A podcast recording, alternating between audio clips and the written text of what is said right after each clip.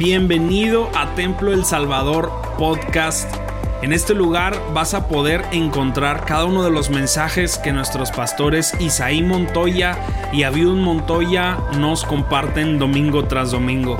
Sin duda alguna creemos que estamos en una temporada de Dios increíble y creemos fielmente que esto va a ser de mucha bendición para tu vida. Así que disfruta el mensaje y que Dios te bendiga. Y bien, mis hermanos, sé que es día de fiesta y voy a procurar ser breve. Es solo una buena intención. no, sí voy a ser breve. Eh, creo que el Señor ha traído un mensaje en mi corazón que eh, sin duda nos motiva para poder llevar nuestro corazón delante del Señor como Él, como Él anhela.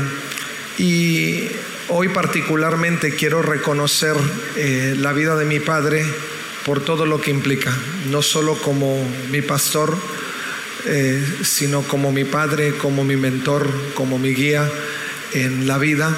Agradezco al Señor que por todos estos años he tenido oportunidad de compartir con Él esta experiencia de trabajo, de servicio a la causa del reino. Y yo en mis oraciones le digo, Señor, si si en algo cabe, permíteme ser un cuartito de lo que es, ya no digo la mitad, aunque sea un cuartito de lo que es mi papá.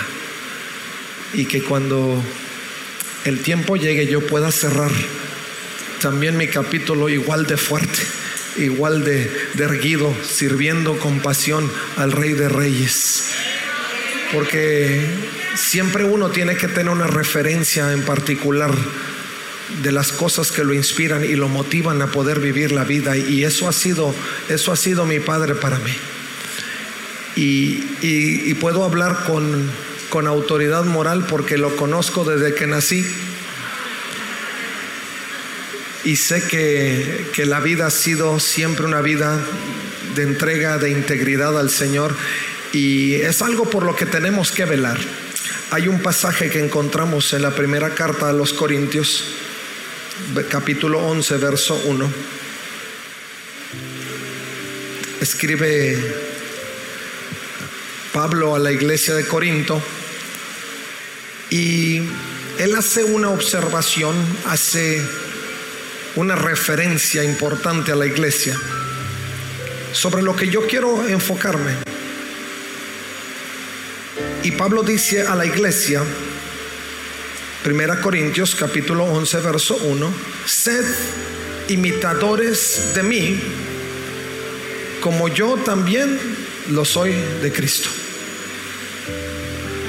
Son palabras contundentes, palabras fuertes, que habla del carácter, habla de la identidad, que habla particularmente de un desarrollo claro de personalidad para todos los psicólogos que están aquí entendemos que nuestra convicción, a pesar de las circunstancias y nuestro enfoque de vida, es lo que nos permite desarrollar una personalidad importante. Y, creo que la vida del pastor para cada uno de nosotros ha sido justo ese referente importante que como Pablo nos permite con seguridad decir, hazle como yo le hago. Yo no sé cuántos de ustedes se atreverían a decirle a alguien, hazle como yo le hago, porque así le hace Cristo. Es solo personas con convicción fuerte, que han vivido a conciencia lo que el Evangelio es. Pero eso no está limitado solo a algunos o solo a los que sirven en el pastorado o en el ministerio. Este es un llamado a la iglesia en general. Porque si algo anhelamos de este tiempo es que toda la generación que vive alrededor nuestro pueda tener esa experiencia de conocer a Jesucristo y vivir bajo los principios de Cristo. ¿Por qué? Porque es vida. Eso es vida. Muchos buscan tener una vida plena y no la vamos a encontrar en otra cosa que no sea Jesucristo. La Biblia nos enseña, Salmo 16, que solo en la presencia del Señor hay plenitud de vida, plenitud de gozo y delicias a su diestra para siempre. Si usted quiere llegar a la plenitud de vida, tenemos que vivir en esa realidad. Pablo conociendo ese principio de personalidad, de identidad, de carácter, le decía a la iglesia, hagan como yo hago. ¿Y cuáles son esos elementos? Voy a correr un poco rápido sobre siete elementos particulares, siete características que no solo eran parte de la experiencia de Pablo, pero por sobre todo eran parte del carácter de Jesucristo. Siete elementos claves en el carácter de Jesucristo y del mismo apóstol Pablo que nos permitan ser justo lo que él anhela, imitadores de él. En la palabra griego que usa el apóstol Pablo, él dice ser el mimes, que es la misma raíz de mimo. Usted sabe cómo es el mimo, ¿verdad? Hace todo y el otro justamente hace y se mueve igual. Y eso es lo que el apóstol Pablo decía, haz exactamente igual. Si mueve la mano, mueves la mano. Si mueves para arriba, mueves para arriba. Si se mueve por un lado, mueves para Si se mueve igual. Dice, porque esta es la experiencia de vida. Y eso va a crear en ti una personalidad importante. El, el, mismo Señor Jesucristo en el libro de Juan capítulo 13 verso 15 dice, porque les he puesto el ejemplo para que lo mismo que yo he hecho con ustedes, también ustedes lo hagan. Lo mismo, amor, gracia, misericordia, perdón, todo lo que hemos recibido de parte del Señor, también nosotros lo hagamos. Independientemente del temperamento. Porque algunos nos justificamos en el temperamento. No, es que yo soy eh, que melancólico y es que yo soy, este, eh, bueno, usted sabe todos los temperamentos, no le voy a dar lección de temperamentos, pero eh, la intención es que a pesar de los temperamentos de cada individuo, nosotros no perdamos de vista esos elementos que, en la práctica los podemos ejecutar todos y que han sido un referente importante en mi vida, a la vida de nuestro pastor y seguirán siendo así a la vida de cada uno de ustedes. ¿Por qué? Porque es justamente el testimonio de la gloria de Dios que se revela aún a las siguientes generaciones. ¿Qué es lo que sus hijos ven? ¿Qué es lo que la gran nube de testigos alrededor de ustedes están viendo? Tienen que ver el carácter de Jesucristo. Oye, ¿por qué tú eres tan tranquilo? ¿Por qué eres, por qué la paz a pesar de esto? Porque yo le hago como Él hace. Y la paz que Él deja es la paz que sobrepasa todo entendimiento. El primer punto, y voy a avanzar, el primer punto en estas siete características claves es la verdad y la honestidad. Nadie puede depender de alguien que no sabe hablar con, la verdad. Si usted quiere dar testimonio de Jesús, tiene que ser verdadero no medias verdades, no mitad verdad, mitad quién sabe. Tiene que ser verdadero. Porque la gente que, lo, que quiere ver a Jesucristo lo va a ver en usted. Hoy vivimos en una generación que no quieren que le hable de Jesucristo. Escuche bien. Quieren ver a Jesucristo.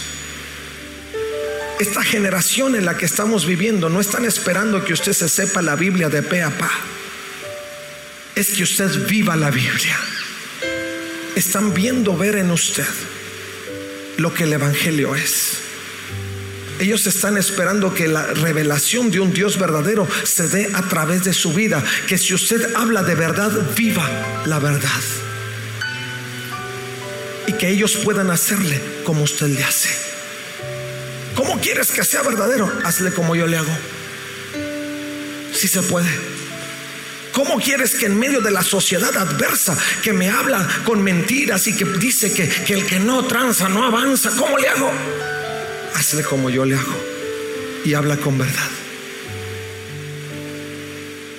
El Señor Jesucristo nos enseña a vivir en esa realidad. Pablo decía, hablando a la iglesia de Éfeso en el capítulo 4, dice, sino que hablando la verdad en amor, crezcamos en todos los aspectos en aquel que es la cabeza, es decir, Cristo.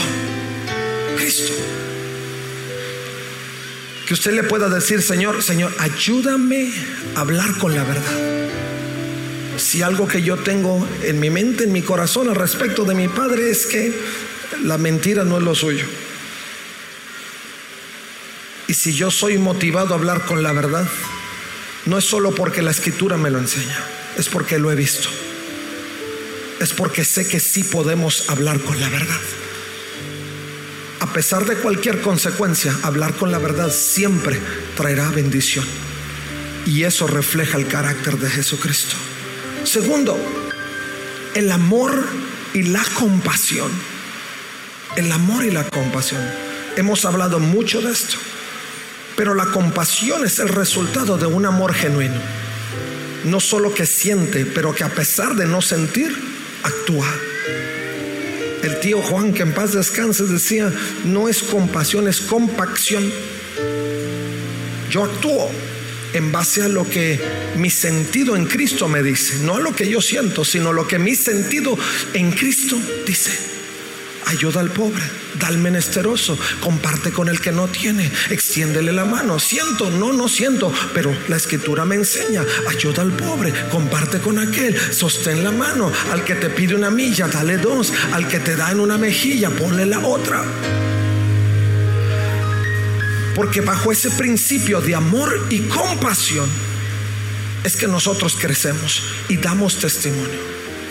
El mundo querrá catalogarnos de cierta forma diciendo, bueno, es que eres te dejas demasiado. No, no es dejarme.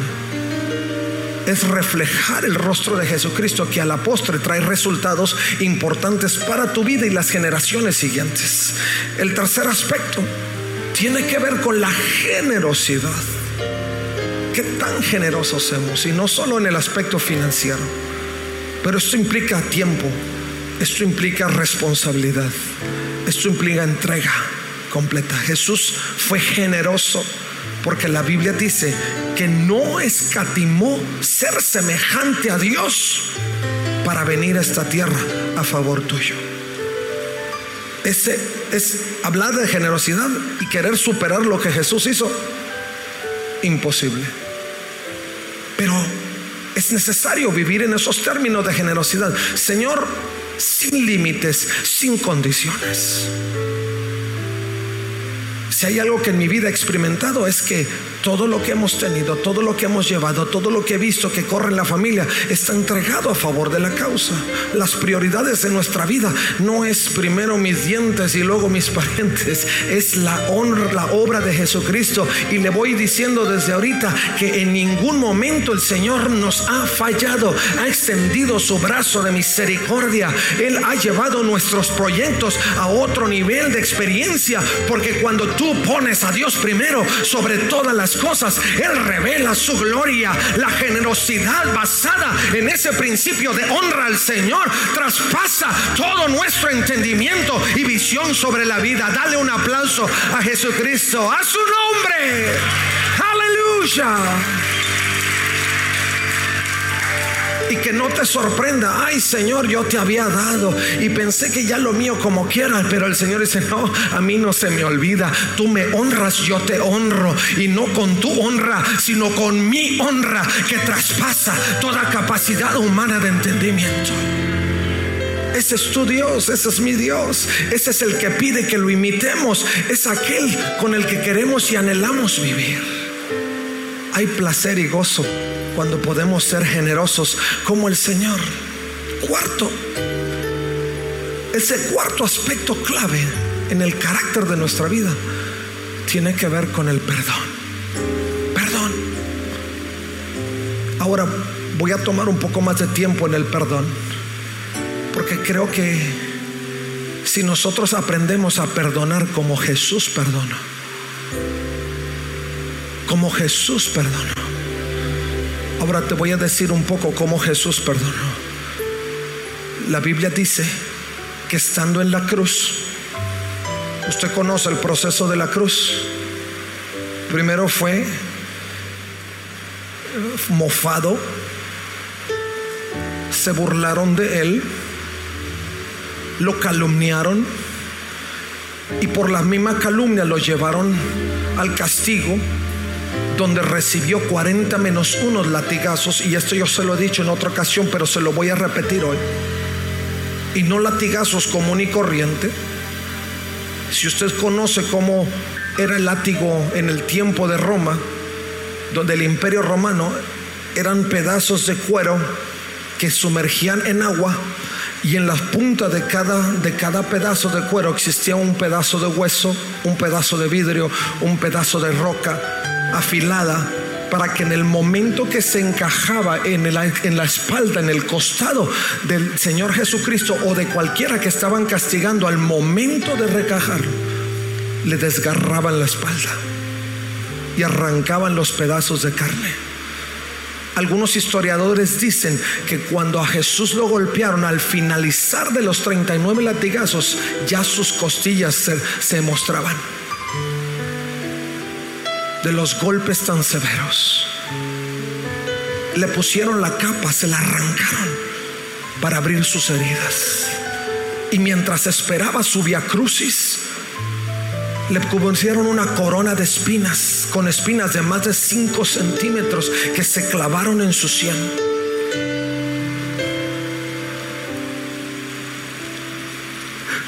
Y la Biblia dice que él dijo, se cayó por amor a ti.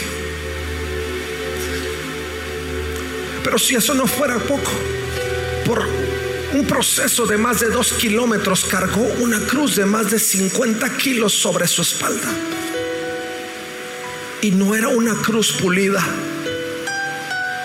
Era una cruz maltratada donde las astillas se encajaban en la misma espalda herida del maestro. Y si eso no fuera poco, al ponerlo sobre el pedazo de madera, astillado, maltratado, clavaron sus manos, clavaron sus pies, erguieron su cuerpo, se colgó el cuerpo y las heridas empezaban a causar mayor dolor. En medio de ese sufrimiento, y al ver que los guardias se burlaban, lo maltrataban y aún le querían dar vinagre en una esponja. Yo no sé si en son de burla o en son de que no le doliera, porque algunos historiadores dicen que había sustancias para que aminorara el dolor y el Señor no la quiso tomar. Voltea hacia abajo y dice, Padre, perdónalos porque no saben lo que hacen. Perdón. ¿Usted cree que ha sufrido? ¿Usted cree que nada de lo que le han hecho es imperdonable? O más bien es imperdonable. Si a usted no lo han clavado en una cruz y lo han maltratado como a Jesucristo lo han maltratado, usted puede perdonar. Y puede vivir la experiencia del carácter de Jesucristo. Padre, perdónalos porque no saben lo que hacen. La ciencia dice que si usted no perdona en este tiempo, no solo crea una raíz de amargura en su vida, pero además le causa enfermedad fisiológica. El doctor Don Colbert escribe un libro que se llama Emociones que Matan. Y él dice que cantidad de personas en el siglo XXI empiezan a desarrollar células cancerígenas porque no perdonaron por las reacciones químicas en el cuerpo. Si usted no aprende a perdonar y a vivir en la esencia del carácter de Jesucristo, no se extrañe que cosas negativas empiecen a suceder aún en su cuerpo. Porque vivir en el carácter de Jesucristo es vivir en el cuidado de, Dios al respecto de su corazón y de todo lo que implica su vida, espíritu, cuerpo y alma. Si el Señor nos llama a ser imitadores de Él, no es solo para ser el reflejo de Él, pero para vivir en cuidado, en protección, en integridad. Si usted protege, si usted perdona, protege su corazón. Y vive la experiencia de gloria a pesar de lo que la vida traiga. La Biblia dice, capítulo 3 de Colosenses, soportándonos unos a otros y perdonándonos unos a otros. Si alguno tiene queja uno contra otro, como Cristo os perdonó, también ustedes háganlo. El sexto punto, justicia e imparcialidad. Mateo capítulo 23, verso 23 dice, ay de vosotros, escribas y fariseos, hipócritas, porque pagáis el diezmo de la menta, del eneldo y del comino y habéis descuidado los preceptos de más peso de la ley, la justicia, la misericordia, la fidelidad. Y estas son las cosas que debías hacer sin descuidar aquellas. Mi hermano, la justicia de Dios no es como usted contempla la justicia. La justicia de Dios tiene que ver con caminar bajo los preceptos de Dios.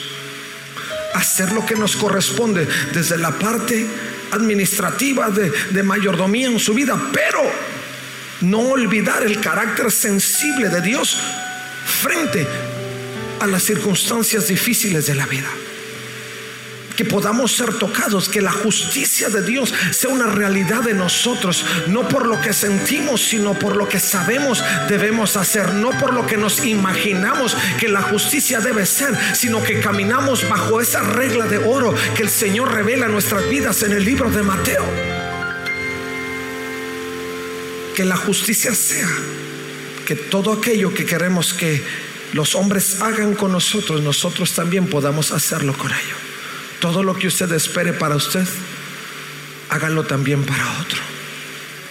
Si usted quiere misericordia, tenga misericordia. Si usted quiere generosidad para su vida, sea generoso para los demás.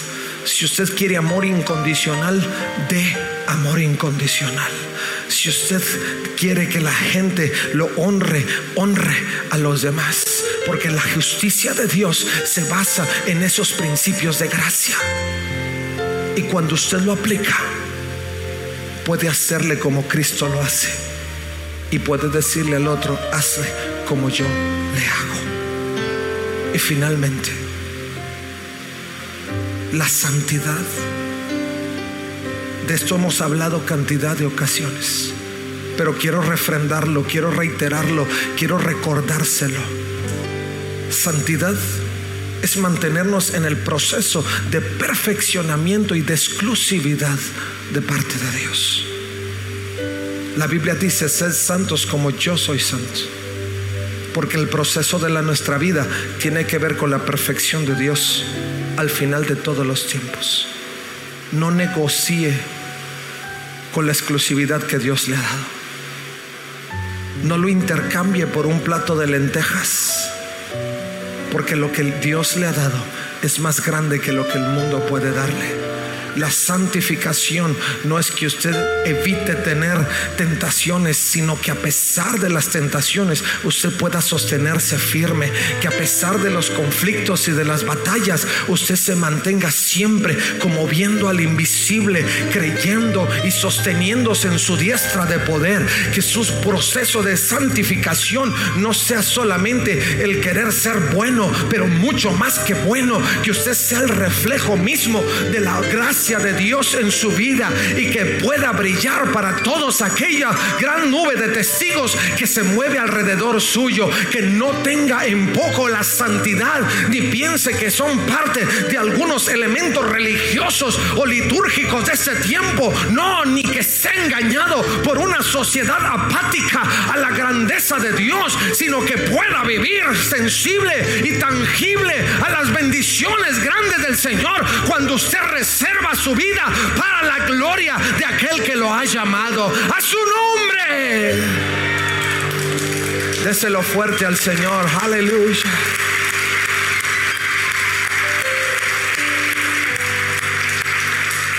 Que podamos llegar al final de todas las cosas y podamos ser bienaventurados. Señor Jesús decía, San Juan 13, si saben estas cosas y las hacen, serán bienaventurados. Que podamos imitar, que podamos ser como Cristo. Cada uno tenemos nuestras propias luchas, yo lo sé. Cada uno tenemos que superar aquello que nos detiene. Pero no se eche para atrás en el proceso, sino todo lo contrario. Señor, no puedo, pero en ti todo es posible. Señor, siento que las fuerzas no me alcanzan, pero en ti, Señor, en mi debilidad, tú te harás fuerte y yo seguiré caminando hacia adelante. Señor, estos siete elementos son cosas que quizás no puedo coordinar porque pesa más la influencia de la sociedad en que me encuentro. No, no deje que pese tanto. Métase y sumérjase en el río de la gracia y del Espíritu del Señor y deje que estos siete elementos empiecen a ser el punto clave de su vida para que usted pueda permanecer fiel al Señor y pueda ser un testimonio de su gloria y con toda autoridad en Jesucristo pueda decirle a los demás, hazle como yo le hago, porque yo le hago como Cristo. Aleluya.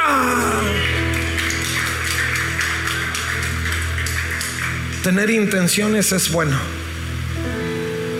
pero la, la vida no se hace de intenciones. Tenemos que tomar decisiones. El pastor nos ha contado su testimonio cantidad de ocasiones y es admirable que a sus 17 años no solo tuvo la intención de entregarse a Jesucristo, pero tomó una decisión de ser fiel. Y hoy, 63 años después, soy testigo. Él ha guardado su corazón para el Señor. Yo no sé cuántos años más el Señor no lo deje, pero espero sean muchos más. Pero sé que con la misma pasión que Él arrancó 63 años atrás, hoy puedo entender lo que en su momento dijo Caleb. Señor, dámelo, porque me siento con la fuerza de cuando tú me diste la visión para conquistarlo, para conquistar la tierra y que todos nosotros podamos unirnos a esa visión. Señor, ármanos con esos siete eh, aspectos claves en nuestro carácter y que juntos podamos seguir impulsando tu obra hasta el día de tu venida. Y que todas nuestras intenciones se transformen en decisiones y que al final de todas las cosas podamos emprender acciones. Porque cuando emprendamos las acciones, sentiremos la autoridad del Señor que nos lleva adelante para conquistarlo todo. Y sé que veremos la gloria de Dios en todas las cosas. El pastor Wilfredo de Jesús que usted conoció hace cuatro años en nuestro 95 aniversario decía, ser lleno con el amor y el poder de Cristo para que su presencia se desborde de nosotros, de nuestra vida, hacia la vida de otros. Cuando usted hace de esos siete elementos claves de carácter en su vida su prioridad, esa presencia de Dios no solo fluirá en usted, pero usted será como ese manantial que fluye y podrá invadir e influenciar a todos los demás que corren a su alrededor. Decía mi hijo, si yo me vine fue porque vi a mi abuelo y vi a mi padre y eso me sedujo. Y aquí estoy que todos los que caminan a su alrededor digan es porque te vi a ti y te vi a ti y te vi a ti y vi que las cosas no te amedrentaban y vi que la pasaste difícil pero te sostenías como viendo al invisible y vi que las cosas no se te estaban dando pero no claudicó tu fe y eso me sedujo para yo entregar mi vida a Jesucristo y seguir caminando hasta el final entendiendo que ahí estaba la plenitud de mi vida. Lo podemos hacer, mi hermano. Nos podemos armar de esos siete elementos claves en nuestro carácter y que Dios nos ayude para seguir viendo su gloria. ¿Por qué no pones de pie, por favor? Muchas gracias por quedarte hasta aquí con nosotros. Recuerda que también puedes encontrarnos en A Corazón Abierto podcast, en donde encontrarás charlas con nuestros pastores, con miembros del staff y con muchas personas más. Así que nos vemos la próxima semana. Muchas gracias y hasta luego.